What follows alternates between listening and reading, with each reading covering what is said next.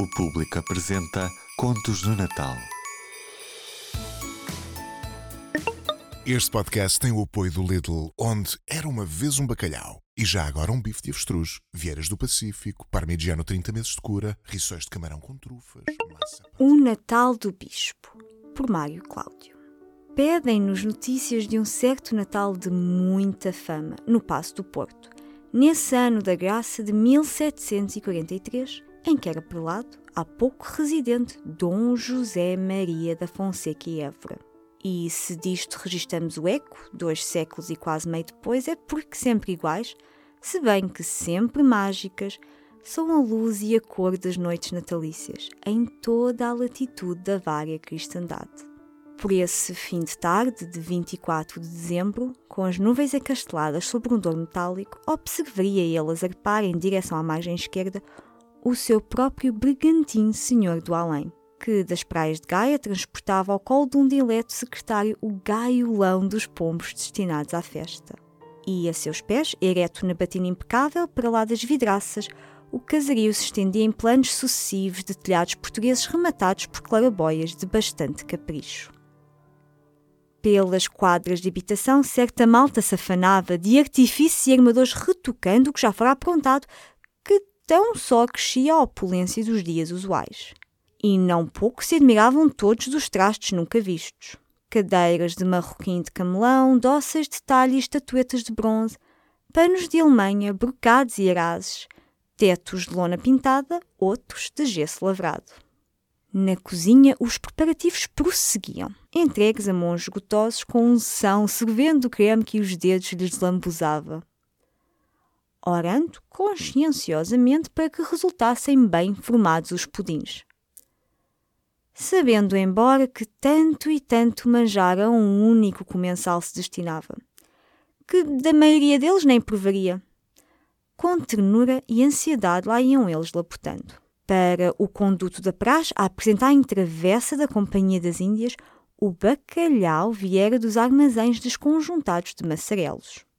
A batata e a cenoura e a cebola dos campos arenosos da póvoa do Varzim. As tronchudas das vastas hortas episcopais. E o fio de azeite que tudo regaria oriundo dos olivados transmontanos. Já em galhetas se aquietava, tão nobres, tão nobres, que não seria pecado empregá-lo num Tedeum. Ajeitava o nosso homem agora a calote que lhe coroava a cabeleira grisalha, rememorando um salmo quase esquecido que contava das delícias do jardim de Salomão. Por ele se julgava perdoado de sua empáfia e de seu sibaritismo, equiparado ao grande rei quase, quase que admirava a justiça aos mais humildes, calçado e tocado de ouro puro. Ajeitava o nosso homem agora a calote que lhe coroava a cabeleira grisalha, rememorando um salmo quase esquecido que contava das delícias do jardim de Salomão. Por ele se julgava perdoado de sua empáfia e de seu sabaritismo, equiparado ao grande rei quase quase que administrava justiça aos mais humildes, calçado e tocado de ouro puro. Um sopro grande de frio tripeiro, desse que gela, até mesmo as barbas longas do inverno, penetrou rastejando pelas frinchas inferiores das portas altas branquíssimas de maçanetas tartaruga. E uma velha farrapeira, das que trazem um chapéu às três pancadas, com as faces vermelhas e as mãos gritadíssimas, escapada à vigilância dos guardas, irrompeu pela estância de veludos e postou-se ao lado do bispo que meditava.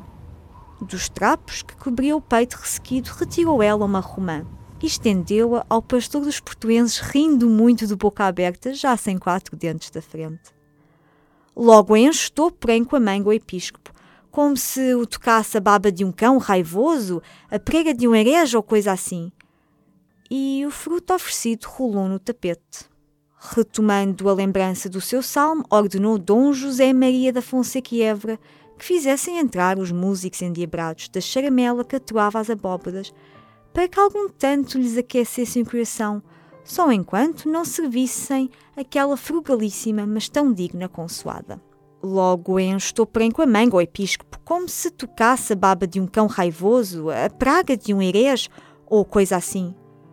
E o fruto oferecido rolou no tapete.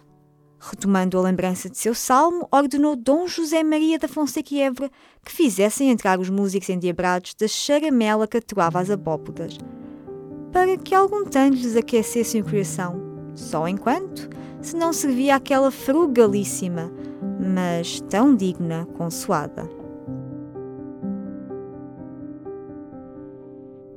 O público fica no ouvido.